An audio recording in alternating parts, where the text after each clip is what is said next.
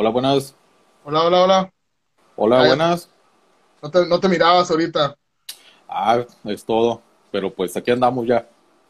Ya se escucha, ya se escucha. Vamos a Es esperar todo que bien. empezar. ¿Cómo estás, amigo? Pues estamos ahorita, pues como todos, sufriendo cada quien ahí su situación en esta difícil pandemia, pero pues andamos bien. Hasta eso, todo bien. Muy bien. Pues el tema del día de hoy, ¿no? El tema, uno de los, uno de muchas cosas que van a cambiar con esta nueva realidad, ¿no? La educación. ¿Cómo, de tu punto de vista, crees que es para mejor o peor estos cambios? Pues mira, sí, siendo mm, objetivo, eh, van a mejorar dos cosas y va a ser una buena y una mala. La buena, la buena fue que ahorita pudimos aprovechar en esta pandemia todas las herramientas para poder trabajar a distancia con los niños. Yo soy maestro de secundaria y de hecho pues yo me presento, ¿no? También ante todos. Me llamo Luis Ángel Borrego Rodríguez, soy maestro de secundaria y pues soy de los maestros que afrontamos el reto de dar clases en línea. Y eso fue uno de los beneficios en este caso. Eh, lo malo o lo negativo en este caso es que los niños, eh, no todos tuvieron acceso a ese tipo de educación virtual, sino que unos quedaron rezagados o porque no tenían internet o porque no este, tenían los recursos para poder acceder a su pues, educación. A pesar de que había programas en la tele y todo, ni hay, hay unos que ni siquiera tenían tele, o sea, está complicado. No, no, no a cualquiera, no a todos llega, no, desgraciadamente. Uno pensaría que, uno pensaría, ¿no? Acá va a sonar chiste, pero uno pensaría de que, güey, ¿quién no tiene un teléfono ahorita, no? Pero, aunque no lo crean, Exactamente, hay gente que no tiene. Y así pues es. también, también, eh, lo que he notado mucho es de que, de que mu- a- a- dejan mucha tarea, o sea, dejan- son muchos trabajos y muchas cosas, pero aquí la pregunta es, ¿se está aprendiendo? Esta es la pregunta que todos los papás de familia estaban haciendo. Los niños están, eh, pues, reflejando algún aprendizaje y aquí es donde nosotros entrábamos aquí en vigor. Eh, ahí te va, hay un mandato por parte de la SEP, por parte de señor secretario de Educación, en el cual teníamos que mostrarnos muy este, benevolentes ante esta pandemia. ¿Por qué? Porque se comprende que no va a ser el mismo porcentaje de pues, aprendizaje eh, como lo es frente, frente a grupo en un salón de clase que de manera virtual.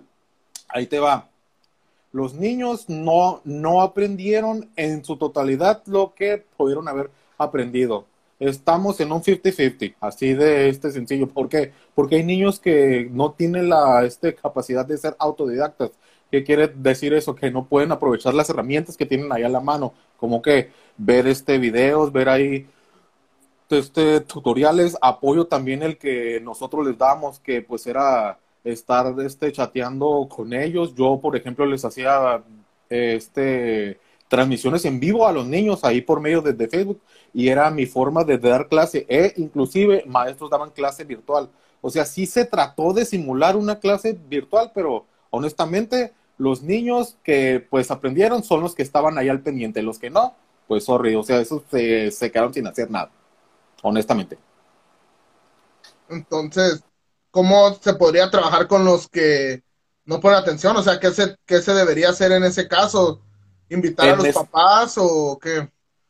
Ah, este fue el mayor dilema y el, y el mayor número de quejas que recibimos todos en este caso. ¿Por qué? Porque los papás estaban que- eh, quejando constantemente de que no, es que son mm, eh, demasiadas tareas, pero es que había casos en las que las familias eran numerosas y tenían un niño en la primaria, un niño en la secundaria y también otro hijo o hija en la prepa. Y la computadora debía dividirse para los tres en ese mismo día porque los tres tenían actividades. Ahí fue donde nosotros tuvimos que bajar la carga pues académica y de los trabajos, o sea, nuestra pues encomienda principal era que los niños pudieran realizar trabajos de, de entre 20 y 30 30 minutos todos los días, no más, para que no se complicaran, para que no fuera difícil. Había mucha tarea, pero eh, entendamos que no podíamos dejar tarea a todos y era demasiada carga. Y aquí viene otra cosa. Eh, sin el apoyo de los padres de familia, difícilmente iban a poder trabajar. Muy, muy difícilmente. Entonces sí, sí se nota entonces. ¿Tú crees que estos, o sea, no, no sabemos cuánto tiempo va a durar esta, este estilo de vida? A lo mejor ya se queda para siempre, ¿no? Pero eh, ¿Tú crees que a las generaciones futuras esto vaya a afectar para mal y para bien?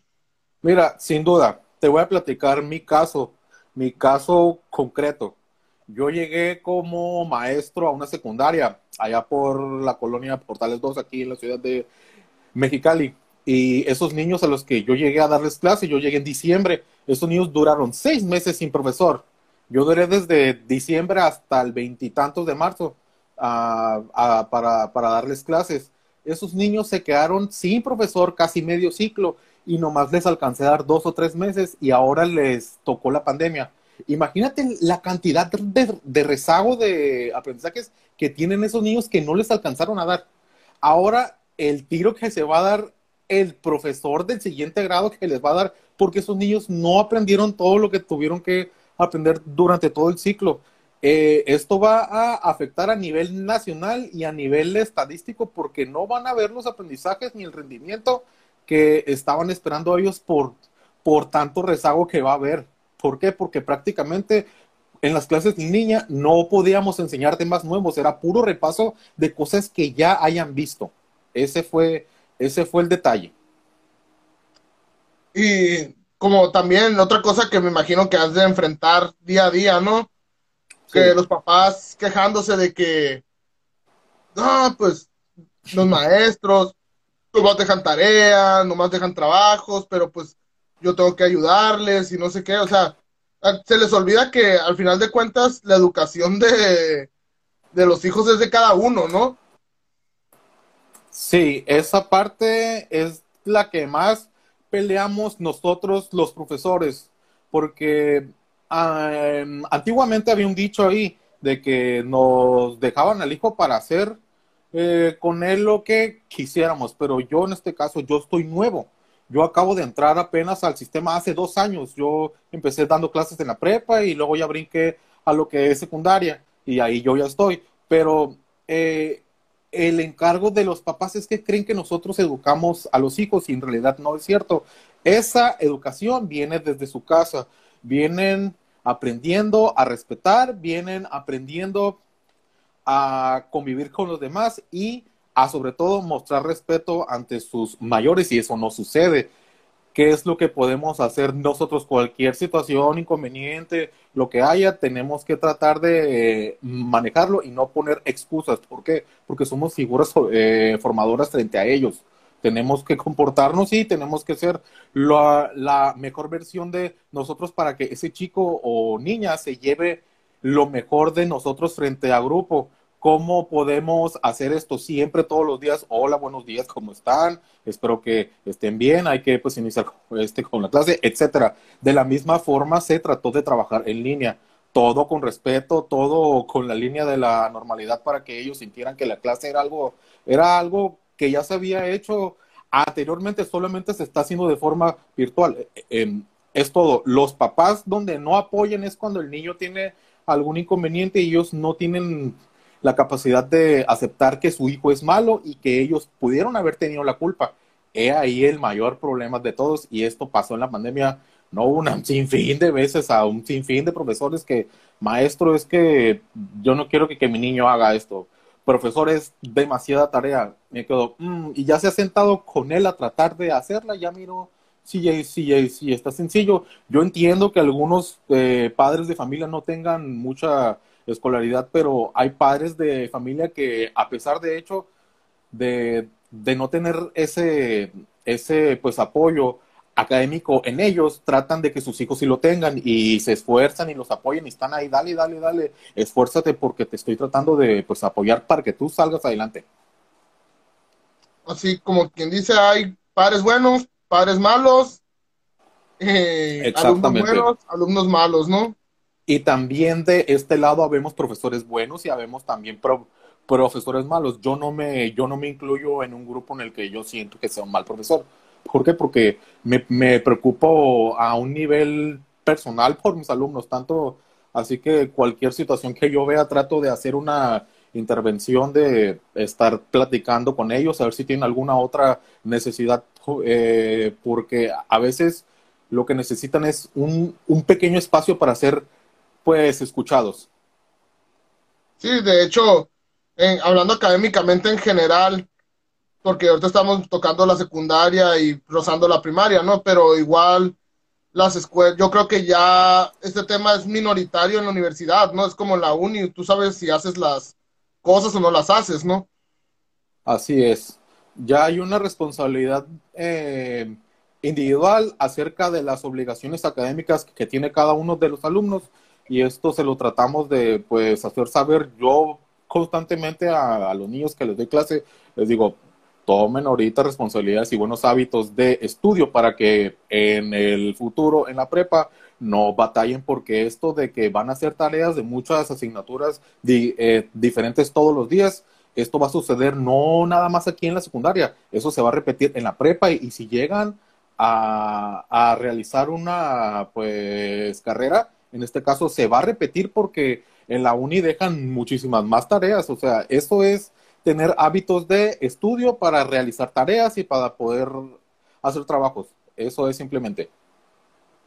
Igual, yo, yo recuerdo que, pues cuando te conocí, que también nos dijiste que dabas clases a niños especiales. Así eh, es. En el, en el ámbito y caso de la educación especial, eh, ¿se está manejando igual? ¿De escuela en línea o son talleres diferentes? Es que hay una especie de apartado ahorita actualmente que se llama inclusión. Esa palabra engloba demasiadas cosas, ya que a nivel general, en lo que es educación básica, ya sea preescolar, este, primaria y lo que es secundaria, tratamos de que los alumnos, aunque tengan alguna, alguna condición, alguna barrera de pues aprendizaje, estén ahí con, con otros, con otros compañeros que no tienen algún caso de esos ¿Para qué? Para que haya una normalidad y que ellos puedan tratar de hacer esas actividades día, día a día, pero también hay un, hay un lado en el que si ya la condición es muy grave o ya es muy evidente que se tiene que tratar de manera pues especializada eh, se trata de trabajar en el CAM, que es Centro de Atención Múltiple. Ahí ya van niños que ya tienen otro tipo de condiciones más graves que no les permiten ser funcionales en una escuela regular, como, como digamos que un niño que tiene, pues, que no puede hablar, que tiene mm, ceguera, que tiene síndrome de Down, que tiene eh, parálisis, o sea, ya hay casos en los que un maestro no está preparado para trabajar con un niño con esas condiciones. O sea, yo, yo simplemente platicando desde mi experiencia, iniciando cuando yo daba clases hace ya casi dos años, en el 2018, inicié en una secundaria aquí que se llama secundaria número 87.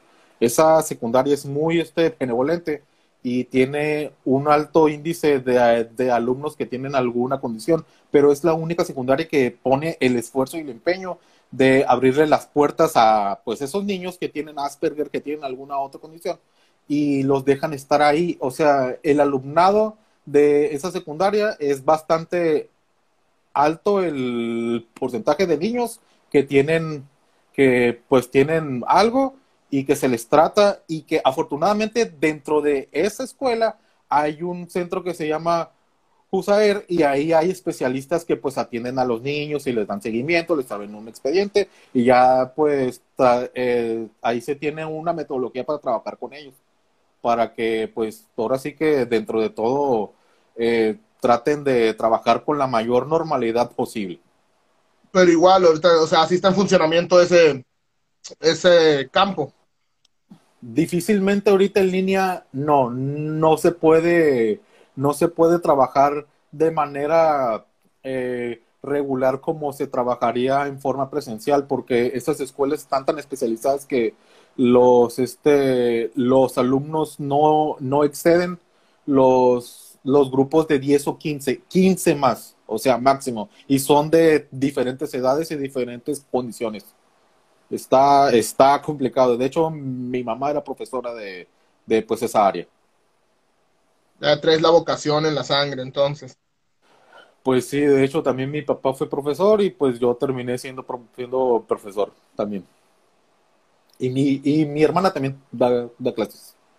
Y pues también mi novia, de hecho. y mi prima, y mi tía. Y...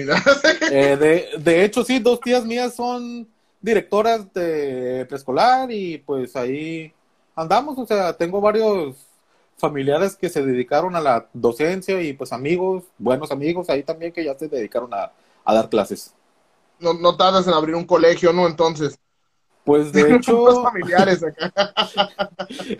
y de hecho lo dirás de broma, pero ah, me he visto en la necesidad de que tal vez eh, en un espacio que, que tenga en mi vida, en algunos años, pueda dar asesorías eh, personalizadas para aquellos que la necesiten porque vieras es muy es muy eh, nutritivo a nivel eh, profesional y a nivel personal tratar con algún alumno o alguna persona en general que tenga alguna duda y que yo la atienda pues yo creo que tú ya me tú, tú, tú ya me tuviste como profesor en las clases que yo te daba o sea mi forma de pues ver cómo están, de este, tratarlos, es que yo me preocupo mucho por ustedes para que se les haga lo más fácil que pueda. Ahora, pues imagínate a un chico que, que tiene alguna dificultad ya eh, dentro de su ser, de que no le permite comprender de una forma tan sencilla como los demás, voy a tratar de buscar una estrategia para que se le facilite. O sea, yo trato de que eh, tanto con mis chicos de la secundaria como con cualquier persona que me pida ayuda, esa es mi forma de trabajar.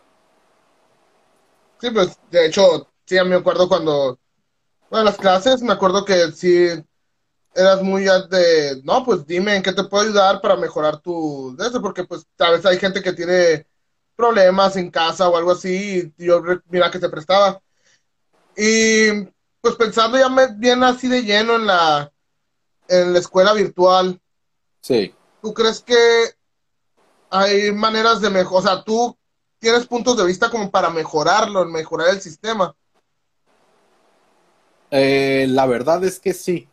El sistema ahorita está muy debilitado porque habemos trabajadores que estamos en él funcionando, somos pequeños engranes que mantenemos el sistema funcionando porque somos los que estamos ahí en, el fuego directo, estamos frente a grupo viendo las necesidades directas del día a día. la, la, mayor eh, de, de, las causas del por qué puede llegar a haber un mal maestro es porque, mira, número uno, puede que ese profesor tenga problemas fuera de casa y los traspola a, a la pues, escuela frente a sus niños y a sus clases una de las causas por, los cual, por lo cual un profesor puede dejar de ser bueno es que no le pagan. Imagínate, y voy a, decirlo desde mi punto de vista, si hubiera una regularización de los sueldos, de los pagos, de todos los que prestamos servicio frente a, frente a grupo, eh, la mayoría de los profesores no se, pues no se prestaran a dar un mal servicio. Todos lo hacemos con vocación porque nos gusta, pero imagínate, y lo voy a decir, pues honestamente, yo expongo mi caso aquí, gracias.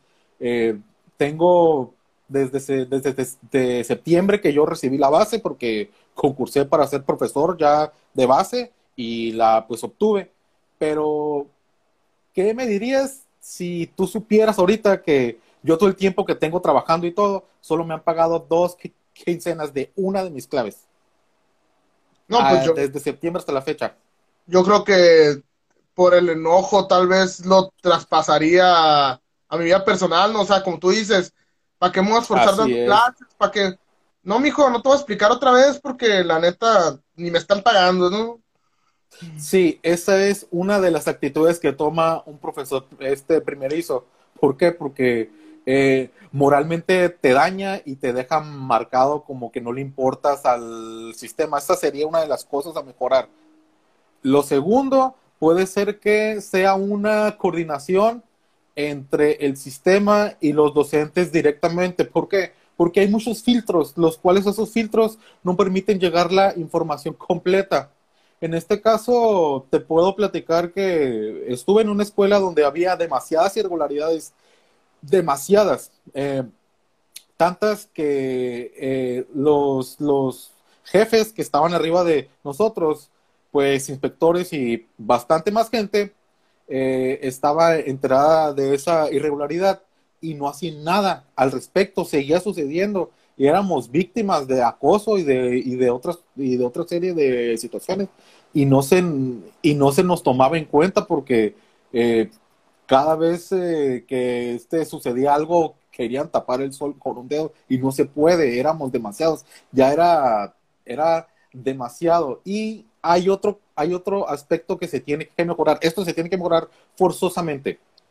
Cualquiera que quiera dar clases se le debe de hacer un examen que si está ahí por vocación o por necesidad. ¿Por qué? Porque hay muchos compañeros maestros que ellos no tenían idea siquiera que iban a ser profesores, pero terminaron ahí por azares del, del destino y esa vocación puede que se desarrollara ahí pero sigue siendo una, una buena labor. Pero yo tengo por experiencia que hay compañeros que dan clases y ¿por qué demonios estás dando clases? Los niños no te importan. O sea, salte de ahí. Aquí estás ocupando un espacio que alguien que sí quiere dar clases bien no está ahí por ti. Tenemos que mejorar los filtros, el acceso y muchas otras cosas más. Pues ahí aplica la de no, según ya no existe, ¿no? Según, según ya no existe. Pero aquí aplica la de, ah, es que mi tía es maestra y me va a meter ahí a la escuela a dar clases, ¿no? No te escuché lo último porque se cortó un poco. Ah, que aquí aplica la de, mi, tengo un tío, un conocido, un pariente que es director de una escuela y me va a meter a jalar ahí. Esos son los ah, como, vocación, ¿no? Mira, ese es el caso que todos vivimos aquí. Porque si me, o sea, esto es, esto es la punta del iceberg. Hay muchas irregularidades porque hay muchas dependencias o, y muchas instituciones que no hacen eh, correctamente su, su trabajo, que le ofrecen el espacio a gente que no tiene ni la vocación ni la responsabilidad de estar a cargo de, de un puesto en el que en el que vas a tener que interactuar con padres de familia, con alumnos, con diferentes necesidades, a tal punto en el que dices, ay, no, ya, yo ya no quiero saber nada. Pero no tiene que ser así. ¿Por qué? Porque te tiene que importar. Es lo que vas a ver toda tu vida y tienes que estar ahí para ser un agente de cambio, no un agente que lo haga permanecer igual o que haga que empeore. No puedes estar ahí así. Y voy a ir directo a eso. La, la razón por la que existe lo que es el compadrazgo o eh, que alguna parentela te meta a un puesto en el que ni siquiera estás preparado para ello, es porque, pues antiguamente, y creo que ya está por desaparecer, yo espero que sí, que eh, por el sindicato había mucha serie de palancas, eh, pues, e, e irregularidades en las que te podían meter a un puesto en el que, en el que no tuvieras nada que hacer ahí pero te están pagando. Eh, ¿Por qué? Porque a pesar de eso, ser profesor es una buena paga, o sea, es una paga digna. ¿Por qué? Porque te da muchas eh, facilidades. Por ejemplo, sección 2 te da Fobiste, que te da un crédito pues hipotecario para tu casa, y la sección 37, que es el Estado, te da un crédito para pues algunos inmuebles menores y posesiones como auto, muchos créditos, eh, préstamos, etcétera, que si tú, que si tú tuvieras otra profesión, difícilmente te lo facilitarían tanto, pues. Eh, pero vamos a esto, hay conflictos de interés dentro de todas esas situaciones porque prácticamente alguien termina en un puesto ahí porque no, es que le voy a hacer el paro a mi, a mi amiga, a mi prima, a mi tía, a mi sobrino, etcétera, y terminan ahí. Yo teniendo papás eh, profesores, yo teniendo toda esa serie de, pues, eh, de esas situaciones que tú repites, a mí nunca me hicieron el paro, ¿eh? eh honestamente, jamás. Y, y, eso que trabajaban codo a codo con la actual secretaria general, y mira, ni de chiste. Eh, esas personas ayudan a los que quieren, y cuando no te quieren ayudar, nah, no te ayudan. Así que yo, yo en lo personal de, decidí entrar por mi propio esfuerzo y pues hacer examen. Entonces, me imagino, tuviste la oportunidad, más no quisiste por el reto, ¿no? Eh, no es que no, no es que tuviera la pues oportunidad, eh, no te la dan. Eh, ¿Por qué? Porque hay intereses ahí de por medio. Me estoy hablando de la forma más honesta y sin filtros que se pueda. si alguien te quiere ayudar para que tú te metas a una escuela o a un puesto pues administrativo en el que vas a estar bien a gusto, vas a pagar, vas a estar ganando buen dinero y vas a tener prestaciones, pues que suave, ¿no? Pero ¿qué tal si hay una persona que, ay, es que le voy a hacer el paro a, a mi compa, aunque el hijo de mi, el hijo de esta persona tenga el perfil, tenga, tenga la licenciatura, la maestría, etcétera, meten a alguien que no tiene nada que ver. Y eso pasó muchísimo. Y a este punto que, y, y llegamos a un punto actual en el que esto se volvió una normalidad. Esto ya se volvió un día a día. Y esto es lo que trata de terminar el examen que pues esperemos que ahora sí que se regularice, pero créeme que ni haciendo el examen se regularizó. Hay muchos problemas, demasiados problemas, demasiados. Esto, esto no, es, no es algo de, de hoy, ¿no? Como quien dice. Así es, no es algo de hoy. Y hablando ya otra vez de, retomando el tema de la educación, aquí un amigo nos pregunta ¿qué tanto puede afectar a un menor pertenecer a USAER en el sentido que percibe que requiere una atención adicional? Eh, ok, aquí es una pregunta muy, muy, muy importante. Eh, uno de los niños que esté consciente que necesita atención mm, personalizada eh, puede tener dos tipos de comportamientos. Uno, eh, la negación, primeramente por parte de sus padres, y si el niño ve o la niña ve que, que eh, su papá se está preocupando al punto de que se estresa porque y, y, que puede que sea porque pues es su culpa porque él tiene alguna condición así lo toma y eso lo refleja en la escuela y cambia cambia drásticamente la pues, actitud de, de, de ese niño o niña cuando ya está frente al grupo eh, pero hay otro cambio que, que ese me tocó en la secundaria que te mencioné anteriormente, que era una niña que estaba consciente de que tenía una necesidad. Eh, profesor, ¿qué puedo hacer para mejorar? Es que yo no le entiendo. Es una persona que está consciente de que necesita ayuda y le está pidiendo. ¿Por qué? Porque aquí hay una especie de barrera mental que les ponen a, a los niños entre no sé qué edad, pero tienen miedo a preguntar, tienen miedo a, este, pedirle ayuda a alguien porque creen que se van a burlar, que los van a, pues hacer menos y eso no, eso es al contrario. Ah, ¿quieres ayuda? Aquí estamos porque para eso estamos aquí. Tú eres el que, el que se va a beneficiar de todo esto.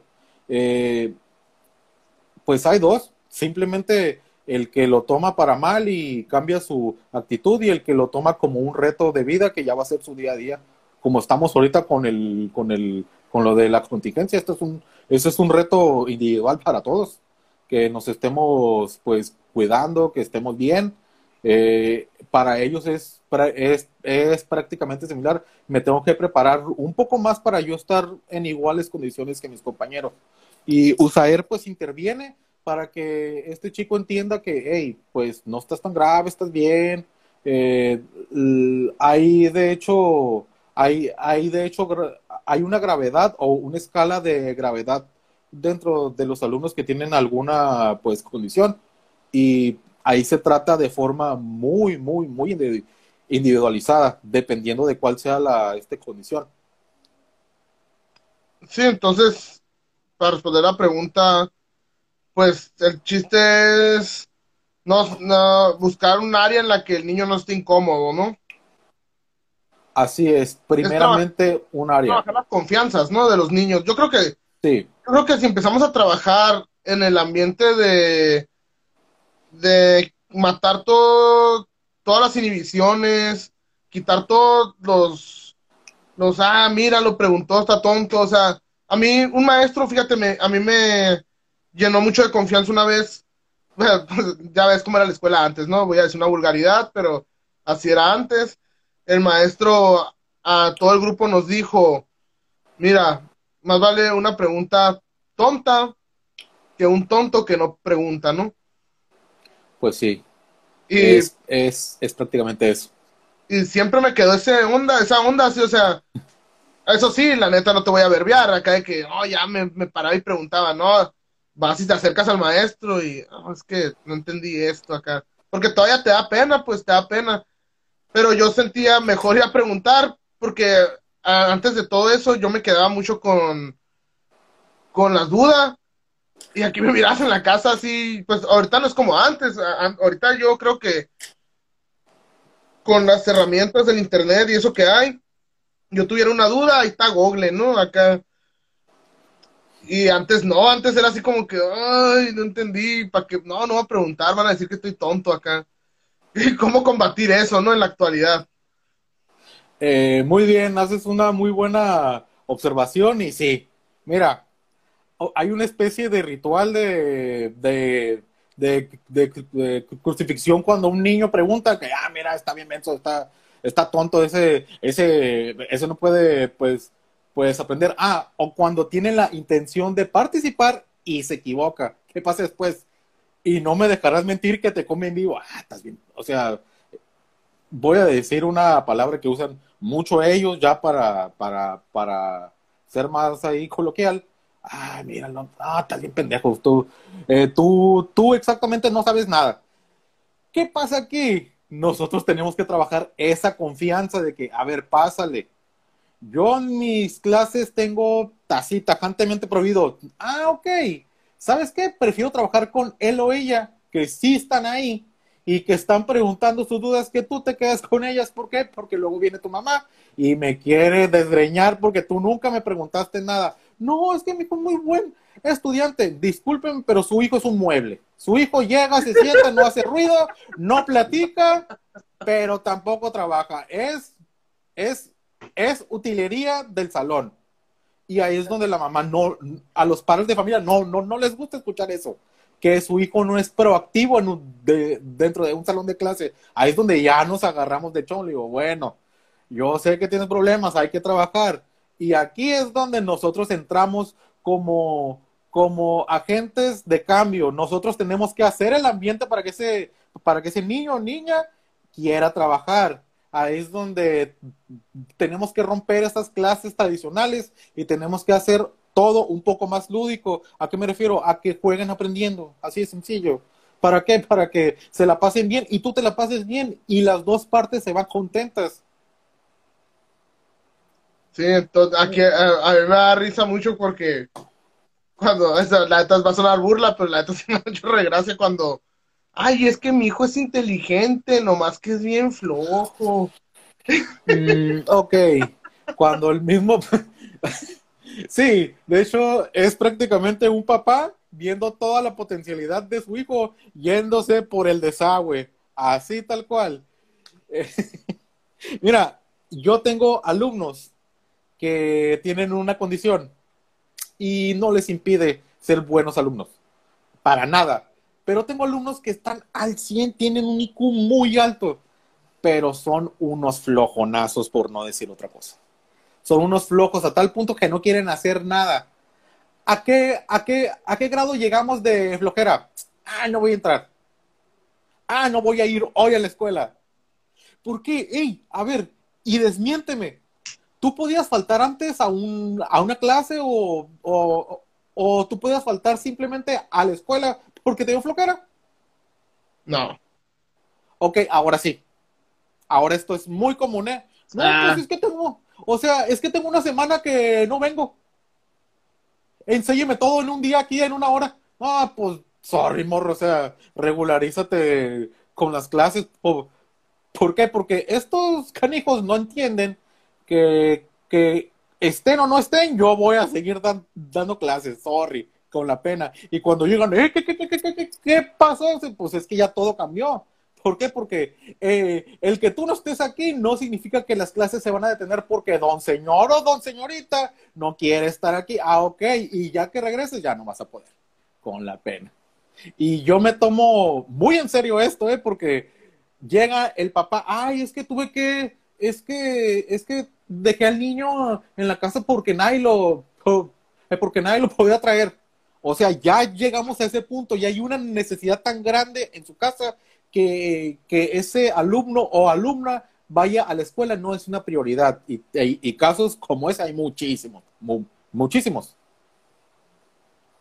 Está bien complicado, ¿eh? en serio, complicadísimo. Y o sea que es uno de los problemas más grandes. O sea que en la actualidad ya los mismos padres solapan a los hijos. Uf, no, no tienes idea cómo, cómo esto se repite tantas veces. Eh, por ejemplo, hay un niño que, por decir un ejemplo, hay un niño que está tratando mal a sus compañeras, que es esa cosa. Y eso se lo platicas al padre de esta familia. Oiga, ¿sabe qué? Su hijo está haciendo esto y esto y esto. Ah, ok. Y ya, ahí se queda. O sea, hay una especie de, de que, ah, ok, yo lo arreglo en, en mi casa y ese arreglo nunca, nunca sucede. Solamente se repite y se repite y se repite. Nunca llega. Jamás llega. Hay pocos casos en los que un padre de familia se amarra el pantalón y dice, ¿sabes qué? Pues mi chamaco está haciendo algo malo, ya me lo están haciendo saber porque hay tres alarmas. Primero, vamos a ponerle un reporte, ¿sabes qué? Vamos, esta situación se está dando, vamos a hablar con tu papá para que no se repita. O, espérame, primero no, va, vamos a hablar contigo, chamaco, directamente para ver si entiendes que lo que estás haciendo está mal. Se repite, ah, no, ok, vamos a hablar con tu papá. Ya hablando con el papá y todo, se vuelve a repetir, ok, suspendido, vámonos, y ahí te va. Hay una, hay una ley que, si no recuerdo, es el artículo, el cincuenta y tantos, luego lo tengo ahí en mano, pero ya hay una normalidad acerca de, de qué podemos hacer con un alumno problemático. ¿Como cuál? Digamos que un alumno eh, se pelea. Hay un aviso. Uno, un aviso, morro, no te pelees, reporte. Dos avisos, morro, no te pelees. Suspensión porque ya te volviste a pelear. Aquí es donde entra en norma toda, toda la ley para que ese morro ya no, ya no dé problemas. Pero, o sea, tristemente sucede, pero hay gente que no aprovecha la pues, oportunidad que tiene de estar frente a grupo. Digamos que se pelea, e, e, esa vez lo suspenden eh, un día, ¿no? Después lo suspenden tres días, después lo suspenden cinco días. ¿Qué pasa después de que ya, ya, ya traspasa esa suspensión de, de cinco días? Lo suspenden diez días, que son dos semanas, pues después de las dos semanas, si vuelves a tener algún problema, te expulsan por ley. Pero aquí les dan demasiadas oportunidades y les gusta gastarse los cartuchos como si fueran balas a los niños.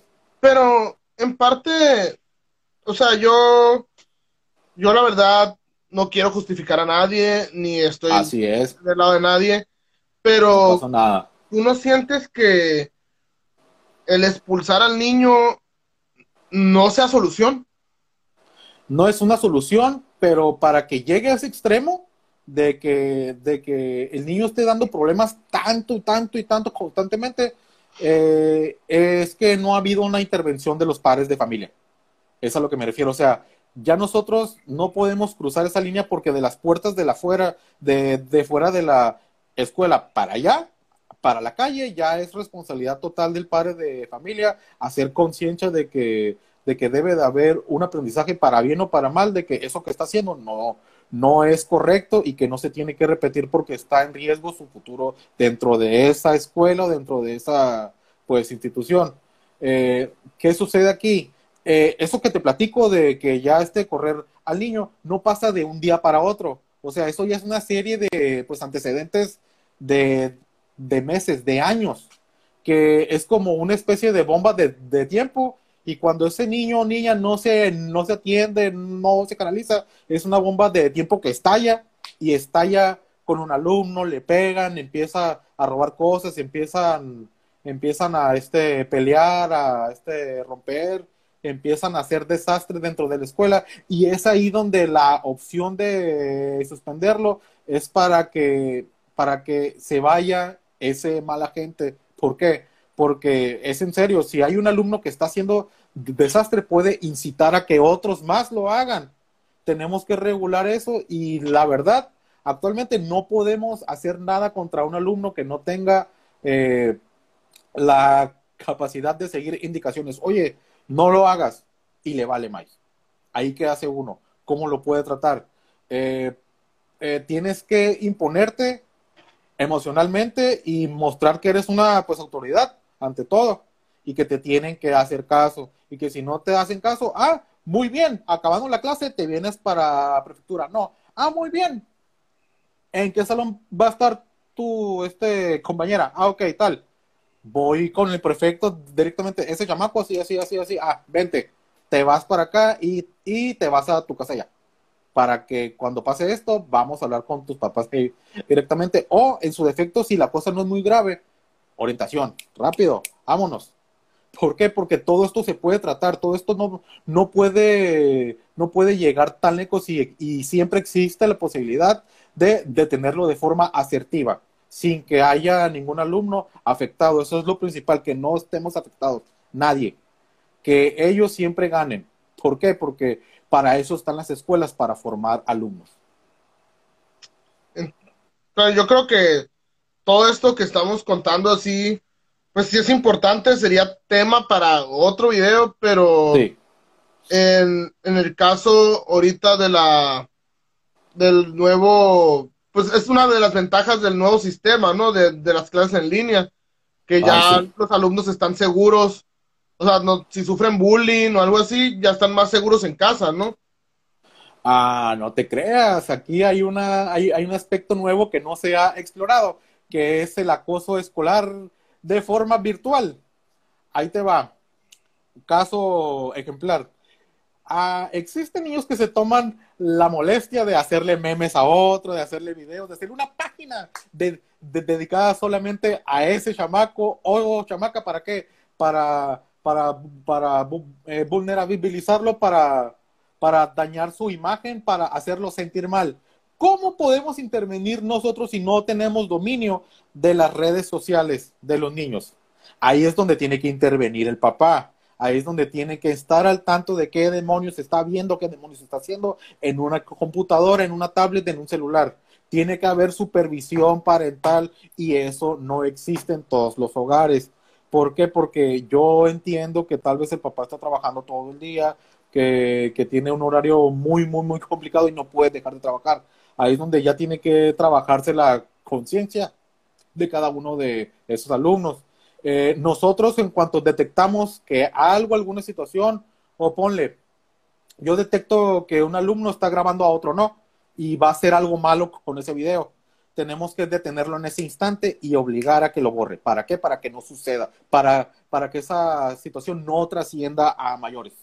Eso es lo que se tiene que hacer. Pero ahorita en línea difícilmente vamos a ver qué están haciendo es muy, muy, muy complicado. Lo único que sí yo traté de mantener en mi grupo virtual con mis niños, eh, que lo hice por Facebook y por Google Classroom, algunos estábamos así. Eh, ¿Saben qué? Aquí cero insultos, cero todo, y, y, teniendo presentes a pares de familia en el grupo. Si yo detecto que estás haciendo algo malo, te voy a sacar y te voy a bloquear. Y vas a estar justificado de cómo me vas a entregar los trabajos, se te avisó. Ya, sí, sobre aviso no hay engaño ni regaño, morro. Órale, ya sabías. Porque no sé si me entiendas, pero es muy fácil trolear desde tu casa, desde tu celular, desde Facebook, eh, pensando que lo que hiciste es, este chistoso. Pero no, la verdad es que no. Estás desaprovechando el espacio que es para estudiar y no para subir tus fregaderas. Eso, eso es lo que se dejó en claro y muchos lo tomamos en serio tratamos de que ese, ese acoso virtual o ese orden se mantuviera. Pues que más que nada yo soy de la vieja escuela, fíjate, me, a mí me, me, parece impresionante que a los niños, jóvenes, les afecte tanto la red social, ¿sí entiendes? O sea, a mí, a mí la neta me pasara eso, yo creo que pues, apago la compu, la dejo de usar, no sé, acá, o sea, te digo, yo, por, yo porque pertenezco a la vieja escuela, pues te digo, así a mí, a mí me parece algo estúpido detenerse, detener el mundo, quererse suicidar, sentirse mal con uno mismo por el simple hecho de que se están burlando de tipo de internet, o sea, yo creo que es el camino más fácil es, pues, como dices tú, el control parental y eso, y checar y hablar con el niño o persona, decirle, oye, dicen que no te bañas, ¿es verdad? No, pues no. Ah, exactamente.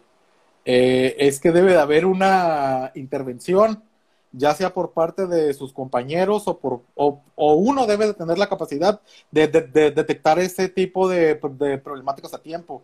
Porque, por ejemplo, había un niño que tenía en su Facebook así, tal cual su nombre, era como chingas, así. O sea, yo dije, ¿de quién es este? O sea, pero lo puso como si fuera chino, pues por eso Facebook no, no lo detectó como grosería. Y dije yo, ¿quién es este canijo? A ver, y yo pues, o sea, sorry, chamaco, pero screenshot, ¿quién es este, quién es este compañero? Ah, es el, es el, es el Oscar, ¿no? Y, dije, ah, ok, le mandé mensaje, cambia tu nombre de Facebook porque estás infringiendo una de las normas del grupo, bla, bla, bla. O sea, se puede ver muy ñoño de las reglas, se puede ver muy estricto de, de, parte de uno, pero me quedo, oye, morro, pues no me pongas eso, porque a veces uno, mira, uno se tiene que aguantar la risa exactamente. Yo, yo pensé lo mismo que tú cuando lo miré y dije, ah, maldita sea acá, ese fue uno bueno, pero eh, no lo puedo permitir porque si no, e-, todos los morro, lo van a querer hacer. Ese morro tiene futuro en, en la, la, comedia, ¿no? Pero no, morro, no lo puede hacer acá. No, no lo puedes hacer aquí porque lo vas a normalizar aquí y vas a querer, eh, vas a, vas a, a hacer que tus compañeros intenten algo similar, como no los detuve a tiempo, pues órale. Dije, no, eh, sucede bastante, eh, créeme, créeme, sucede bastante de forma virtual. Tanto, mira, así que hay un aspecto que no se toca ahorita, que hay tan poca supervisión parental que, que tristemente ya hay videos de niños de secundaria que les dicen el pack, güey, así que no, que ya está el pack de una niña de segundo, de tercero, así. Así de horrible está que no tienen supervisión. ¿Por qué? Porque no hay un control acerca de los niños que, que traen un celular o no. Y me quedo, oye, esto está, esto, esto ya está fuera de, control. Muy, muy, muy horrible. En mis tiempos esto no sucedía, o sea, yo soy más vieja escuela que tú aún. O sea, en mis tiempos no había ni internet ni, ni, nada de eso. O sea, sí, ahí sí, ahí sí. ¿Acaso había eh, Messenger, no? Era para este chatear y ahí te pasaban fotos o algo, ¿no? Pero ahorita ya se las pasan así, de forma instantánea. Es más, ah, pues ahorita, ahorita me la toma, y ya, se la toman y esa foto termina en malas manos y termina en toda la escuela o termina impresa también y termina rolada por todas partes y pobre del calvario que sufre la madre o padre de familia de, de pues esa persona. O sea, está no, es, es, una, es una cosa en la que no nos podemos meter actualmente porque es algo relativamente nuevo, no tiene tantos años. Eh, no ha habido una forma de detenerlo porque no la hay. No puedes prohibirle a un niño que haga, que tenga una red social. ¿Por qué? Porque está ahí, es, es de acceso fácil. Así de sencillo, es más, y, y, ahí tengo una prueba de que no hay mucho control parental. Uno de mis alumnos eh, eh, se supone que tenía que entrar a Classroom y no podía entrar hasta que uno de sus papás tuviera un correo. ¿Qué tal si los papás no tenían, no tenían un correo? ¿Y qué tal si ese chamaco entró todo solo? ¿Qué tal si ese chamaco está todo el día solo? Imagínate a la cantidad de cosas que tiene acceso. Es demasiado, demasiado. No, no me puedo siquiera imaginar lo, lo difícil que es para ellos tener el acceso a tanta información, a tantas cosas que a nuestra edad, que pues a la, a la edad de ellos no, no se podía tan fácilmente. Yo me imagino que, que esto del Internet entonces, desde el punto de vista y experiencia tuyo, nos está sobrepasando, ¿no? Eh, sí, porque es una muy buena herramienta de comunicación de manera instantánea, pues, o sea, lo estamos aprovechando actualmente. Tú estás allá en tu casa y yo estoy aquí y estamos teniendo una plática directa esto, eso antes no se podía hacer, eso era inconcebible, eso era casi como la, como la televisión. Pero en cuanto al el acceso a la pues, información y a videos y pues, eh, etcétera, es, es este, no se ha regularizado totalmente. Ahí es donde tiene que intervenir el padre o madre de familia. ¿Para qué? Para que no le vaya mal a ese chico o chica, para que sepa que, que ok, puedes ver esto, pero velo después, ahorita no, o sea, vas a tener cierta edad para, pues, hacerlo. Y ahorita sí, ahorita simplemente lo hacen porque se les hace fácil. Muy, muy fácil. Tú que estás en el ámbito educativo, te voy a hacer una pregunta muy controversial. Si no la quieres contestar, no hay problema. Ah, la voy a responder. Seguro. es lo que me gusta. ¿Qué se ha dicho acerca de, de regresar a la escuela? O sea, ¿cuál es el plan que tienen ahorita para regresar a clases? Muy bien, te voy a resumir el CTE que tuvimos el día lunes. Ya, prácticamente. Mira, el lunes de esta semana, si no mal recuerdo, el lunes 9, eh, o creo que fue el lunes 8, eh, el lunes 8 hubo una reunión de consejo técnico escolar, que son esas reuniones que tenemos todos los profesores una vez al mes y eso, y Ah, que ¿sí ahorita ya se regularizó. Sí, existe. Yo pensé que era la, yo pensé, yo toda mi vida he pensado que es la carne asada de los profes acá. No, hey, créeme que son tres, o sea, son, no, qué bueno fuera, son dos, tres horas to- to- eh, tortuosas de estar tocando temas y problemáticas de la escuela y, y problemáticas de los niños y estar viendo qué pues es lo que vamos a hacer y todo. Créeme que es una reverenda friega estar haciendo el CTE y pues la, información que se manejó aquí en exclusiva. Se supone que vamos a regresar en julio de manera presencial. Se supone porque lo estoy manejando con comillas enormes, enormes, que vamos a regresar para hacer unos cursos necesarios en julio. Pero, ¿qué pasa aquí? Eh, de manera consciente y estadística, somos la quinta ciudad más contaminada del país de COVID con contagios. No vamos a poder regresar. No vamos a poder estar frente, a grupo iniciando el ciclo en agosto. ¿Por qué? Porque no está controlada la pandemia.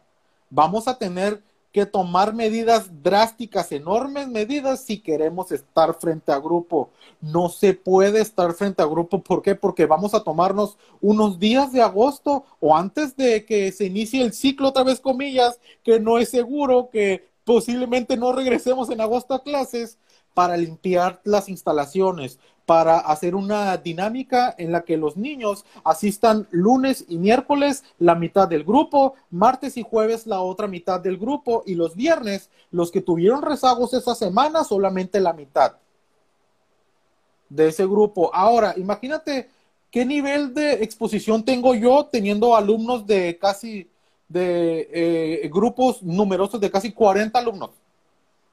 O sea, y, imagínate qué tan expuesto estoy yo. Y te lo voy a decir honestamente, son niños que no se lavan las manos, que no se tapan cu cuando tosen, que tienen malos hábitos de higiene. ¿Cómo van a manejar una pandemia si no pueden trabajar los, eh, los requisitos mínimos de una higiene? Un bañate, lávate las manos, lávate los dientes. No hacen eso. ¿Cómo demonios van a, a acatar medidas de prevención mu mundiales para que no se mueran? Es muy complicado, pero para esto hay tres filtros. Ahí te va. Primer filtro, filtro desde su casa. Eh, van, van, a, van a tener que acceder primero a la escuela, pero no sin antes preguntarles y estar seguros, es, eh, alguien de tu familia no está contagiado, tú no te sientes mal y en cuanto hay algún síntoma, vámonos, no puedes entrar. ¿Por qué? Porque es, es exponer a los demás. Segundo filtro, va a haber un filtro en la puerta de la escuela, revisando que todos los alumnos que vayan estén sanos para poder estar en la escuela. Tercer filtro, nosotros somos el filtro, los docentes frente a grupo, viendo a ver quién está bien, quién está mal. Ahí es donde nosotros eh, ponemos en práctica lo que se platicó en el CTE. Vamos a ver quién, quién, quién está sano, quién, quién no. Y en cuanto haya un solo alumno, uno solo contagiado, se cierra la escuela. Bye bye. Se acabó. ¿Por qué? Porque así está de extrema la situación y la gente no lo entiende. No entiende que esto esto ya rebasó cualquier normalidad. Esto ya es, esto ya es una situación que no se puede controlar. No hay control y la gente no entiende. Y, y los, lo, lo, lo, está probando la cantidad de, de, contagios que hay en la ciudad. Ya, ya no rebasó Tijuana. O sea, ¿por qué la gente no entiende que, que se tiene que resguardar? Porque yo, yo tengo la suficiente eh, empatía para entender que algunos están trabajando, o sea, porque no pueden dejarte de hacerlo lo entiendo, pero hay gente que, que sale por mero ocio y me quedo, no, pues, ¿de qué sirve que yo me guarde, que yo me cuide, si los demás no lo van a hacer? Lo mismo va a pasar en la escuela. Ya, Así o complicado está. O sea que para el que no entendió o el que va llegando, adaptes el classroom, ¿no? La escuela, la escuela virtual llegó para quedarse un buen rato, ¿no? Sí, la escuela virtual llegó para los que estamos en zona roja dentro del mapa de contagios. Acostúmbrense porque no vamos a regresar frente a grupo, no con tan grupo, no con grupos tan numerosos y que estadísticamente se manejan que es un grupo de 20 alumnos. Por favor, mire, para mí eso fue una mentira enorme. Los grupos son de 40, 35, a veces de hasta 45, casi 50 alumnos. O sea, no podemos filtrar tantos alumnos, no tenemos la capacidad, no estamos preparados para trabajar con, con, con, tantos alumnos y con tantas posibilidades de contagio. No tenemos esa, esa capacidad ni recursos así de fácil. Es decir, a simples palabras, posiblemente no regresemos en agosto. Y, este año. Y ni este, este año pero probablemente no regresemos hasta que mágicamente el pico descienda. Esperemos que descienda para octubre, que ya estemos en la zona naranja, que esté regularizado. ¿Por qué? Porque ya eh, viendo, o sea, yo estoy al tanto de todo, Emen, porque, porque es lo más complicado. ¿Cómo demonios vamos a trabajar? ¿Cómo demonios va a seguir el, el, el ciclo? Pues es la manera que estamos tratando de ver cómo se aprovecha el tiempo eso es lo que estamos tratando de hacer. Sí, porque, pues, oye, otra, otra duda que yo tengo. La, la gente que se tenía que graduar, este, o sea, los, como los de mm. niños de secundaria, bien, los niños de primaria, que se iban a graduar ahorita en junio, junio, agosto. Eh, ahorita, ya. ¿Qué va a pasar con ellos? Mira, ahorita la dinámica que se está haciendo con ellos, están haciendo graduaciones virtuales. Es decir, se, está haciendo todo, se está haciendo toda una ceremonia virtual en, línea y se está tratando de... Perdón, perdón, dime, dime. Es que se va a cortar ya esto. Eh, ok. Pues ahorita, espérame, se va a cortar y creo que le puedo picar para seguir porque sí está interesante esto. Espérame, ahorita te vuelvo a mandar otra otro primer bloque, pero pues un segundo bloque no está mal. Ah, pues voy a repetir la pregunta para que, porque en la edición no voy a batallar. no, pues sí. ¿Qué va a pasar con los alumnos que se tenían que graduar este, ahorita en este final pues, de este ciclo? ciclo? Ok. Eh, los alumnos ahorita que estaban en los últimos grados de cada nivel, se les está haciendo una graduación virtual a ellos, es decir, se va a hacer una ceremonia virtual o un video o una transmisión en la que se le reconoce el esfuerzo y todo a cada uno de esos alumnos y se gradúan, es decir, se le da su reconocimiento, se le da todo, todo, todo, todo, todo a ellos, como si fuera una, una ceremonia tal cual. Pero aquí lo, aquí lo complicado es que cómo vas a darle un certificado a un niño si hasta un papel se vuelve un agente de transmisión de esa posible pues, enfermedad. Eso es lo complicado. Lo que se puede hacer es guardar todos esos eh, documentos o antes de entregarlos previamente, desinfectarlos, tenerlos aislados y todo, para que puedan manipularse o para que se puedan guardar. Pero de que hay graduaciones, hay graduaciones, eso no, eso no se pierde, para nada. No, es que también, yo, yo, pues sí, es importante el tema de la graduación, pero, o sea, se alcanzó con lo que se sentaron de escuela virtual, si, alcan si se alcanzó a promediar a los niños o muchachos y gente. Ahí te va una de las cruces del sistema, que eh, por mandato se nos, se nos sugirió ser benevolentes con los niños. ¿A qué grado? Si tú ves que un alumno, y yo voy a platicar mi caso personal, si un niño no, no alcanza a promediar si tú no le pones una buena calificación, le tienes que poner la calificación que le alcance a promediar. Así de sencillo. Para que no se quede ahí. ¿Por qué? Porque entendamos que esta situación no es culpa de ellos, no es culpa de nosotros. Tenemos que hacer que ese alumno pase al siguiente grado escolar. Eso queda en manos totales de cada maestro y que se les hizo la indicación a todos para que no hubieran alumnos rezagados, no hubieran alumnos reprobados. Así tal cual. En teoría, amigo, si tú eras un alumno burro, pasaste, la libraste el COVID, te acaba de graduar. Sí, exactamente. Y ese es otro de los peros del maldito sistema ahorita. No puedes reprobar a los alumnos. No puedes. No puedes. Es muy difícil reprobarlos, pero es casi imposible reprobar a los ahorita. ¿Por qué no me tocó este tiempo? Ah, pues yo también. O sea, me imagino que también académicamente en la universidad está igual, ¿no?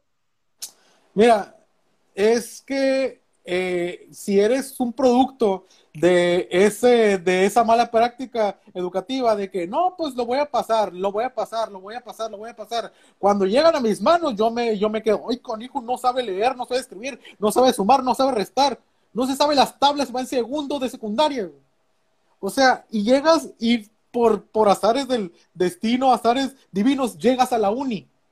Cómo demonios pasaste el examen de la uni si, el examen de la uni tiene un nivel académico alto, o sea, está hecho para que solamente entren los que tienen las capacidades necesarias, no más. Este, esto se va a poner sabroso, ¿por qué? Porque este, este, esta mala práctica va a hacer que haya menos profesionistas. O que en su efecto haya profesionistas mediocres.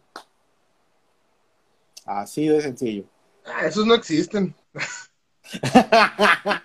no, eso está en todas partes. ¿eh? Y para ser malo en algo, no se necesita estudiar. Qué, qué, bonito subirse a Uber y que el vato me diga que es ingeniero en algo, ¿no? Acá. ingeniero agrónomo acá, o que sea arquitecto, o que mira, yo, yo que, que ahí te va uno de mis oscuros ahí pasados, yo soy diseñador gráfico, o sea, no manches. Yo entiendo lo que es tener un trabajo horrible y terminar de alguna otra cosa, pues terminé siendo profesor. Estudié a los 25 otra carrera. Así que ya sabrás que dije, no, esto no es para mí. La verdad, esto no es para mí. No, pues sí vale, sí, sí, sí se vale, sigan el ejemplo, que sigan tu ejemplo. Estás viendo que no la armas o que no hay, no hay trabajo en tu carrera Sí. Muévete a otro lado, muévete a otro lado porque eso no te va a dejar. Es que no deja absolutamente nada. Eh, ¿qué, qué, tan complicado se vuelve todo esto? Se vuelve complicado a un punto en, en el que ya está saturado tanto un trabajo que tienes que terminar de algo para lo que no estás preparado. Así de sencillo.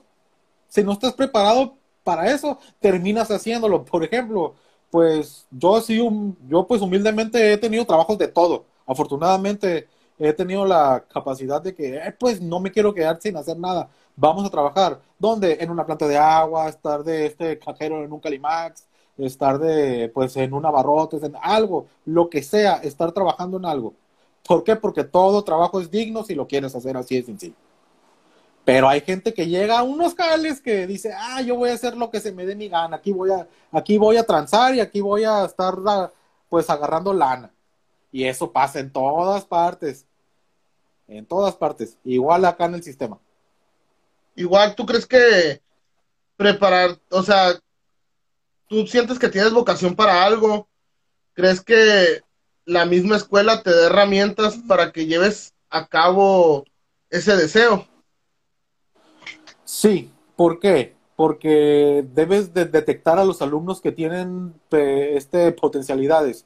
Por ejemplo, si un alumno es bueno en deportes, incita a lo que se meta al equipo que este, hay ahí dentro de tu escuela. Si tienes un alumno que ves que tiene eh, capacidades artísticas, haz que las desarrolles. Y el alumno sabe pues escribir, sabe, sabe oratoria, cantar, tocar algún instrumento, dibujar, eh, trátalo de incitar haciendo actividades dentro de la escuela para que desarrolle esas capacidades y desarrolle esas este, potencialidades.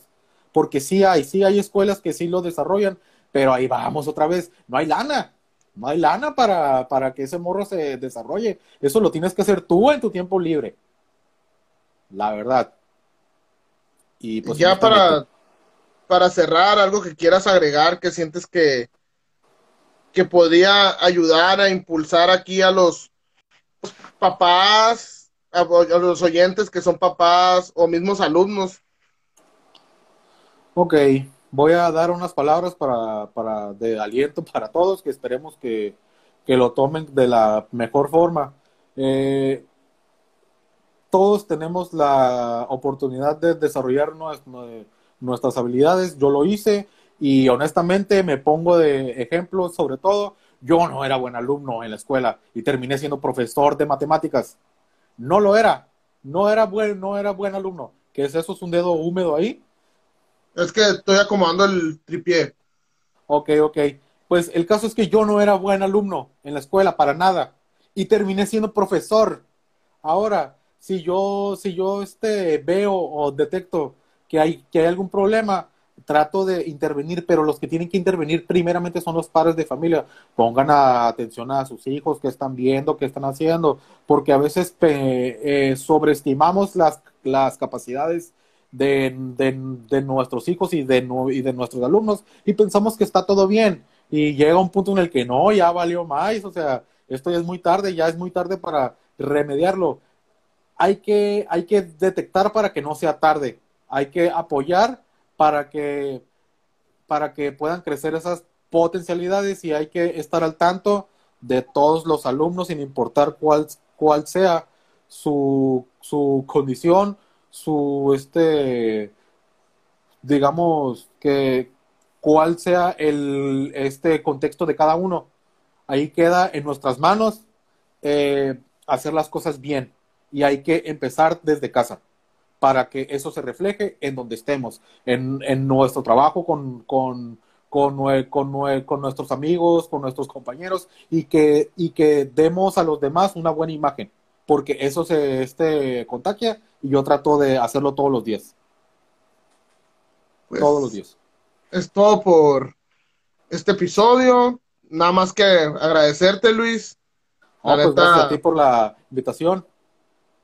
La neta fue algo muy recreativo esto, saber acerca de el chisme escolar, ¿no? el, el chisme y cómo funciona ahorita ver desde tu ver desde la perspectiva del maestro, cómo está, o sea, ver desde tu, desde la vista del maestro cómo están las cosas, pues porque uno está en casa y mira que, no, que mi hijo batalla un chorro en la escuela, no, que el profe nomás manda tareas al, a lo bestia en el classroom, igual al nivel académico que estés. No queda más decir que aprovechen las herramientas que hay y hay que aprender a ser autodidactas, no hay de otra. Sí, desarrollen la capacidad de ser autodidactas, porque esa es la que les va a abrir muchas puertas, eh, tanto a nivel académico como a nivel personal. Bueno, Luis, saludos, cuídate mucho. Saludos, igualmente cuídense mucho, cuídense mucho todos, igualmente tú cuídate. Y pues aquí estamos para cualquier otra invitación. Sale. Nos vemos. Bye bye. Bye.